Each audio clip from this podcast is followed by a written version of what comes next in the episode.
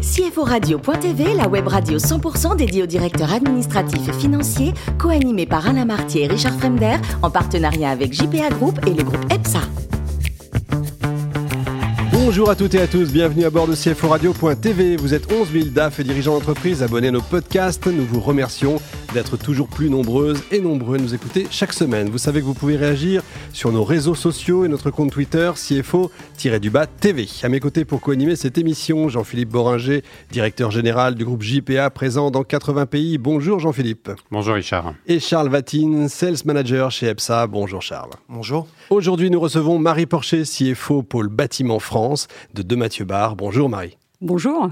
Alors vous êtes nantaise, vous avez un DUT de gestion, mais vous bifurquez pour aller en école d'ingénieur informatique. Pourquoi? Parce que j'étais très curieuse des cours d'informatique que j'avais à l'IUT et je pensais que c'était euh, euh, que c'était mon avenir. Et quand je suis entrée dans une salle euh, remplie de programmeurs de jeux vidéo, j'ai compris que ça n'était pas le cas.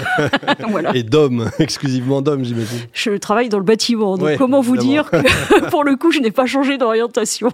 C'est clair. Et alors, vous aimez-vous les contre-pieds puisque vous commencez votre carrière comme institutrice? Ça, c'est quand même pas pendant, Pendant une année scolaire, oui, effectivement. J'ai découvert les joies du remplacement euh, en classe primaire et maternelle, euh, ce qui a éteint ma vocation assez rapidement, je dois le reconnaître. c'est difficile, hein, c'est un métier beaucoup plus dur qu'on croit. Et ensuite, vous vous occupez de la gestion et la finance d'un foyer d'accueil de SDF. Oui. Euh, c'est pas courant non plus comme parcours. Bah, j'ai j'ai choisi la finance pour, pour un tas de raisons, mais pas par vocation. Et j'ai toujours eu beaucoup d'intérêt pour les autres. Et je trouvais que c'était une bonne façon d'allier les deux. Et ça a été une expérience à 25 ans qui était très enrichissante humainement. Ouais, je comprends. Ensuite, vous entrez bah, dans, le dans le BTP euh, pour plus en sortir finalement. Hein, c'est ce que, c'est ce que vous disiez à l'instant. Chez Vinci, vous y entrez comme contrôleur de gestion. Vous en sortez comme DAF. Euh, pas mal. Vous avez beaucoup appris, j'imagine? Oui, beaucoup appris, vécu beaucoup d'aventures diverses et variées, travaillé dans tous les métiers du bâtiment, euh, vécu beaucoup de réorganisation, de fusion, d'acquisition, de toutes les aventures qu'un DAF peut connaître. Donc ça a été une expérience extrêmement riche pendant plus de 15 ans. Et enfin, 2020, vous entrez chez De Mathieu Bar. Alors, question traditionnelle dans cette émission, qu'est-ce que c'est que cette entreprise pour ceux qui ne connaîtraient pas? Alors, De Mathieu Bar est une ETI qui est née il y a 160 ans, a fêté les 160 ans euh, cette année, euh, qui est née sur les, en Moselle, à côté de Metz, euh, et qui s'est étendue, qui réalisait essentiellement des travaux de génie civil jusqu'à il y a une vingtaine d'années, qui s'est diversifiée dans les activités de bâtiment, qui s'est diversifiée aussi un petit peu à l'international. Alors, pas sur un territoire très large, on est quand même sur le Canada, euh, sur l'Allemagne, le Luxembourg, euh, voilà. Et puis on a développé il y a une dizaine d'années aussi les activités de promotion immobilière euh, qui nous permettent d'avoir, d'offrir à nos clients un panel assez diversifié. Donc voilà. Jean-Philippe. Oui, j'ai une première question sur Qu'est-ce que vous êtes venu euh, chercher dans une, euh, entreprise à, taille plus, euh, plus modeste que Vinci? C'est le défi de la, de, la fonction de, façon plus transversale? C'est une vision plus globale de la fonction? Euh, pas forcément une vision plus globale de la fonction, peut-être une implication plus forte dans l'avenir de l'entreprise ou le sentiment de le vivre plus, euh, et, dans, et dans la stratégie de l'entreprise. Chez Vinci, on peut être assez éloigné de la stratégie euh, du groupe. Chez De Mathieu Hébard, on est plus en, en contact direct avec le directoire, donc ça présente de l'intérêt réellement. Et les vrais sujets euh, sur, sur les comptes ou sur les reporting, c'est quoi? C'est l'avancement des travaux, c'est les pertes à terminaison, c'est quoi vos grands... Euh, les, les, grands, les grands sujets et les grands risques, vous venez de les, de les résumer. C'est effectivement l'avancement des travaux et les pertes à terminaison. Et puis après, on est sur un secteur d'activité qui vit euh, pas mal de transformations euh, sur le plan environnemental, puisque les normes évoluent.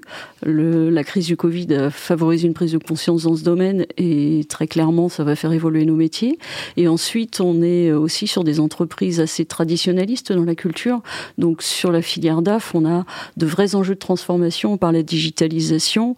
Euh, sur la digitalisation, on a commencé, euh, on a commencé à, digitaliser nos activités, mais, mais on a plein d'enjeux encore et plein de défis dans ce domaine. Donc c'est aussi ça qui m'intéresse. Oui, j'imagine. J'aime accompagner le changement, donc ça tombait bien.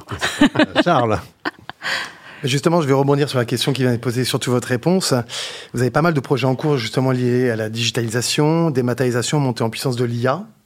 Donc, ce qui fait euh, une véritable évolution au sein du rôle de CFO, avec une dimension presque RH et d'accompagnement des équipes. Mm. Comment vous le vivez Qu'est-ce que, qu'est-ce que vous en pensez? Bah, C'est un de mes moteurs, donc je le vis très bien, moi personnellement. Euh, je pense que c'est un des gros enjeux d'évolution de la filière finance.